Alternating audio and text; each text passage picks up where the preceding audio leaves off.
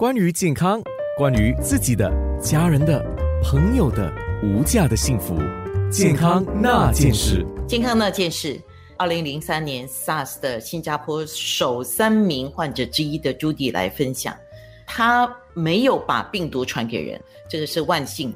那他的分享我们都听到了，请两位医生来说说你们个人听了他分享之后的感想。黄祖卫高级家庭医生，你觉得呢？朱迪他说好了恢复之后，还有差不多需要半年才会完全复原，可以想象是一件不容易的事情。我觉得他真的是不幸中的有幸的人吧，因为他经过这么多经历之后，人还是好好的。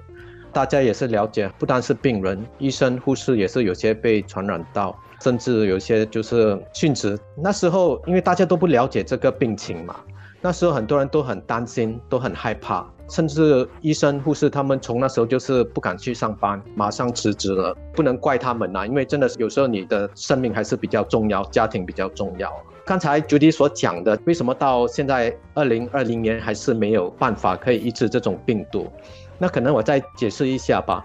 病毒跟细菌不一样，细菌英文叫做 bacteria，细菌通常没有什么大的变化，所以我们可以研发很多抗生素去把它们消灭掉。但是病毒并不一样，病毒是很小、很微小，而且它们的变换性很强。就算你研发有效的方法去医疗它的时候，它很快的它就会变种，变成另外一个你又不能够治疗的。所以这个是一个很大的挑战。黄伟杰家庭医生，你听了朱棣的分享，还有黄祖卫家庭医生刚刚爷爷说了自己的想法，那你呢？朱棣讲了一点，我特别有感触，他就是说经历了 SARS，可是这次来到 COVID-19，可能有些人还是没有很重视，他们心想杀伤力不高，所以有些人就没有做很好的防范措施。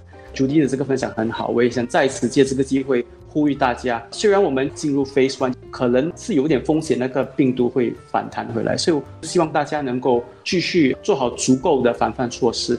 做好自己的本分，因为虽然这个病毒没有当年杀这么高的杀伤力，可是它还是有杀伤力，它并不是完全没有杀伤力，而且这个是高传播率的一个病毒。听朱迪在分享，我觉得他有一个个人的习惯，是一个很好的习惯，就是不要好病。就是看了黄祖卫家庭医生之后，哎，我又跑去看黄伟杰家庭医生，哎，我又跑去看另外一个医生，对不对？这个是我们一直都有提醒，就是不要跑来跑去。所以他这个好习惯，我觉得到现在大家都应该要有这个习惯，是对的。看到一些资料，就是在二零零二到二零零三，新加坡是从 SARS 非典，也叫沙斯，吸取了一个很深刻的教训。可是这个病毒 COVID-19 的这个病毒，全世界都对它还没有办法很好的掌握。像刚才 Judy 他本身是患了 SARS，他没有传播给别人呢。可是这个 COVID-19。患上的人是不是都会有这个传播力，还是说有一些是不会传播的呢？我们这方面现在有没有例子可以分享？之前我们都讲 super spread super spread，现在我们的观点移向 super spreading event，就是我们觉得是那个活动才会让它产生到很大的变化。所以这个是希望大家能够了解这一点。为什么我们进入 Phase One 之后，有一些东西我们能够恢复，可是有些东西仍然还是不行。往前走的时候，这个社交距离和防范措施，也就是比较重要。同意伟杰刚才所讲的，就是如果你是说谁会传播，谁不会传播，这个到现在还是没有人可以了解，没有人可以分析得到。